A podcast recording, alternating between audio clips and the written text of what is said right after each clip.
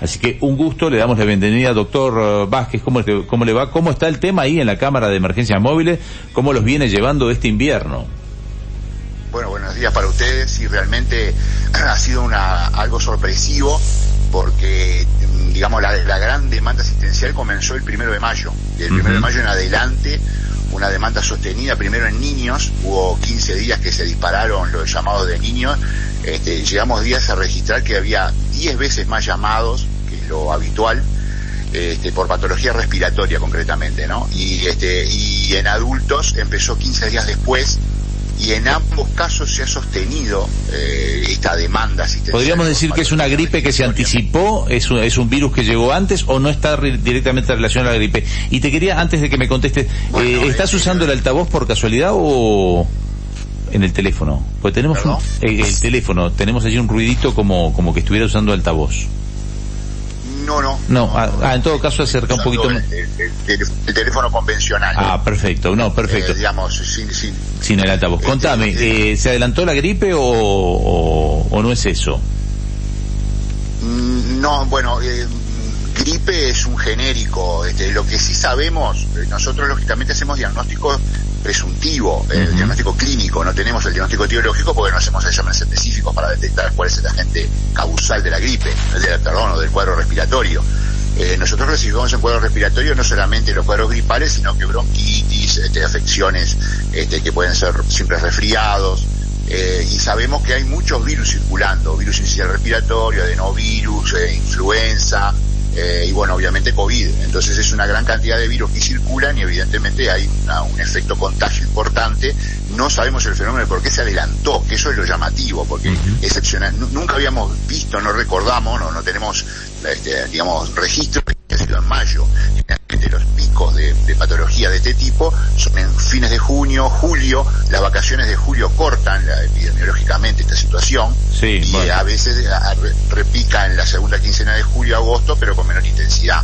Lo, llamativo es el adelantamiento, que tampoco hubo tanto frío, el frío empezó ahora. La pregunta es ver qué pasará si, si seguiremos con este incremento o se detendrá. Eso no lo sabemos. Que hayamos tenido dos años con, que hayamos tenido dos años con baja circulación de, de virus de la gripe. Por ejemplo, el año pasado y el anterior, con todo esto que la gente usaba tapaboca, que nos quedamos más por el COVID, dio la impresión, tú me lo corroborarás o no, de que hubo menos afecciones respiratorias en general. ¿Eso puede haber hecho que, que, se haya potenciado la, los virus, que nosotros estemos un poco con menos defensa, que nuestras defensas hayan bajado la guardia? ¿Eso puede generar esto? Bueno, evidentemente los años anteriores, cuando se tomaron medidas extremas por parte de la gente de mercado y de, y de circulación, eso genera un una barrera de, entrada a cualquier afección viral. Este, y sí, eh, puede, haber sido una causa. Ahora, ¿cuál es la causa de esta explosión en, el momento actual que tiene significado desde, antes de la pandemia? O sea, tiene una, cantidad de, cuadros respiratorios que están por encima de lo que sucedía antes de la pandemia. Eso es lo llamativo y no sabemos a qué, qué explicación darle. Yo por lo menos no lo sé. Este, lo que sí nosotros podemos constatar objetivamente es este incremento importantísimo de cuadros respiratorios que felizmente son banales. Eso es lo que queremos destacar.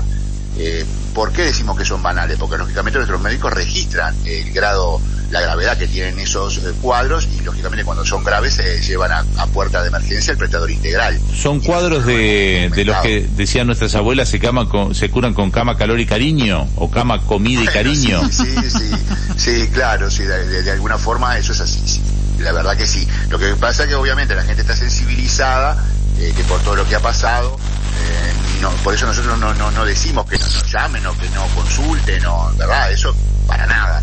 Lo que sí decimos es que tengan presente de que son cuadros banales y que la demora no puede ser la misma que históricamente se da para los otros tipos de cuadros. Nosotros tenemos que administrar nuestro servicio para responder. En, lo práctico, en lo pragmático. Eh, Guillermo, ¿qué está pasando? Eh, yo ponele llamo ahora a la emergencia. ¿Qué es lo que está pasando? Estoy teniendo una demora de que venga el médico, me hacen consulta vía telefónica. Exacto, no, no, o sea, obviamente que siempre se puede hacer un asesoramiento telefónico, la persona simplemente requiere eh, sacarse alguna duda.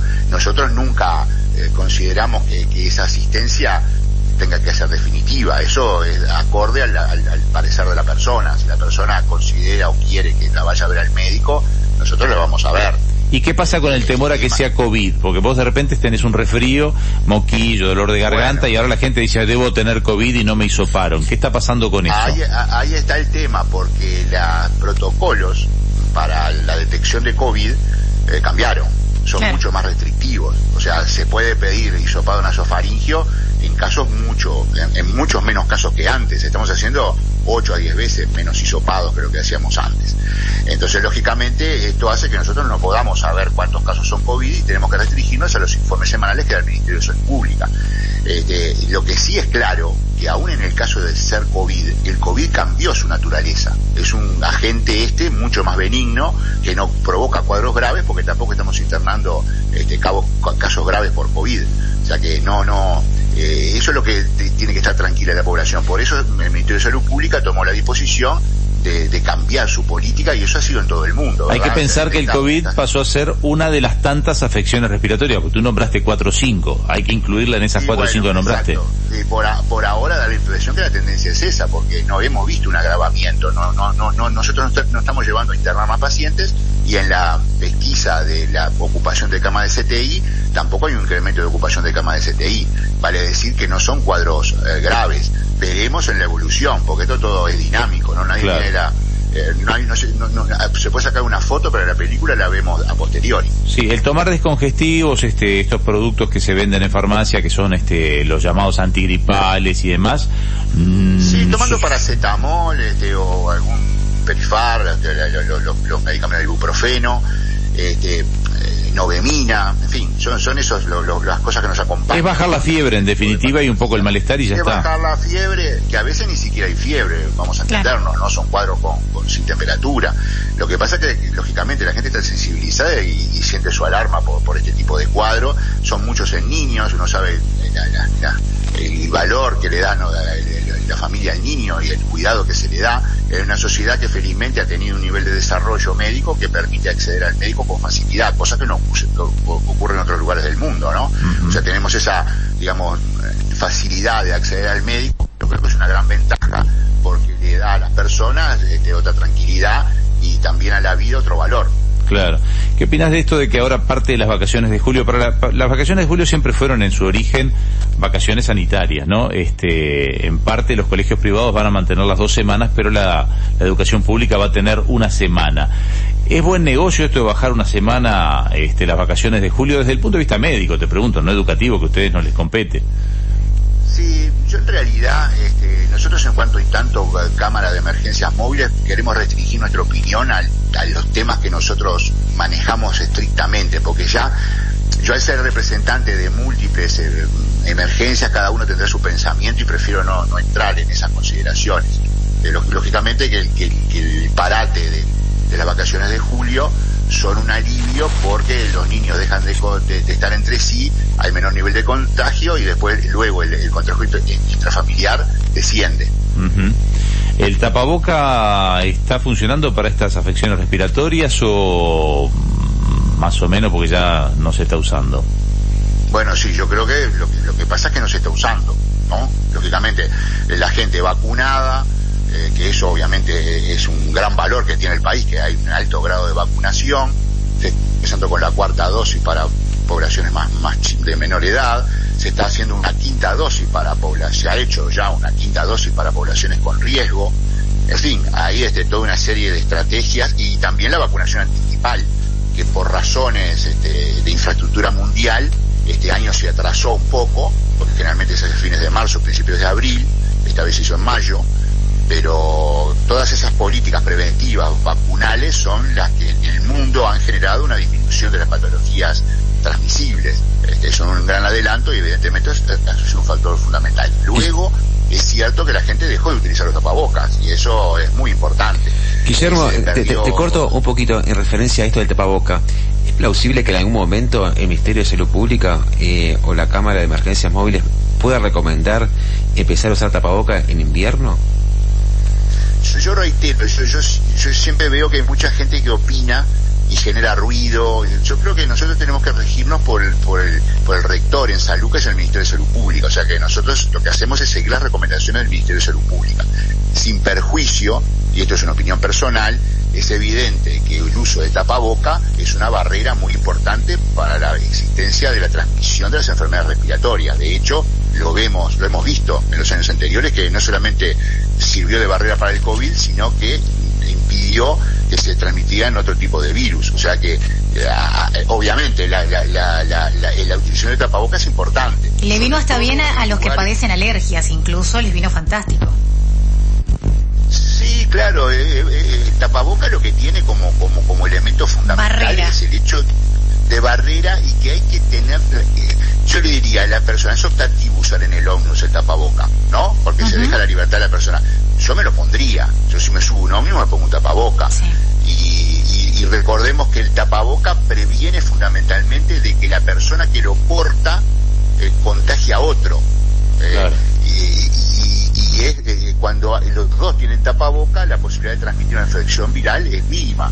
Entonces, si en el ómnibus todos tenemos tapaboca, la posibilidad de contagiar y, contagiarnos cae. O sea que es un problema educacional, aunque se deje librado y no sea obligatorio, debería utilizarse. Eh, esa es mi, posición personal. Doctor, este... lugares... Perdón, perdón, cierre la frase que le iba a hacer la última consulta. No, y lo mismo en lugares donde haya muchas personas, lugares cerrados, explotado felizmente la vida social, teatros, conciertos, bares, en fin.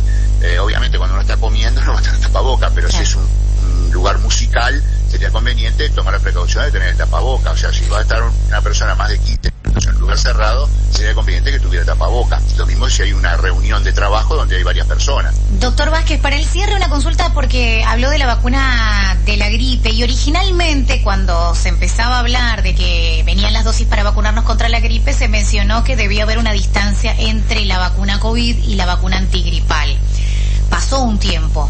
Por ejemplo, duda si ya estás anotado esperando que te confirmen la fecha para darte la nueva dosis de la vacuna COVID, igual te convendría esperar o ya se pueden dar las dos juntas y no hay ningún problema, porque sé de instituciones en las que las dan las dos juntas, incluso en instancias que hizo la Intendencia este, aquí en, en la explanada y te daban ambas al mismo tiempo.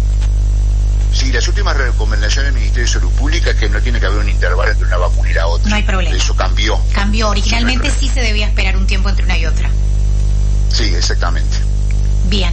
Muchísimas gracias, doctor Guillermo Vázquez. Un placer tenerlo por acá y seguramente sea la primera de varias instancias en las que pidamos socorro para saber más y que usted nos, nos dé la información que tiene. Por favor, muchas gracias por, por permitirnos difundir esta realidad entre la gente y pedirles paciencia y tolerancia en las es que estas existen.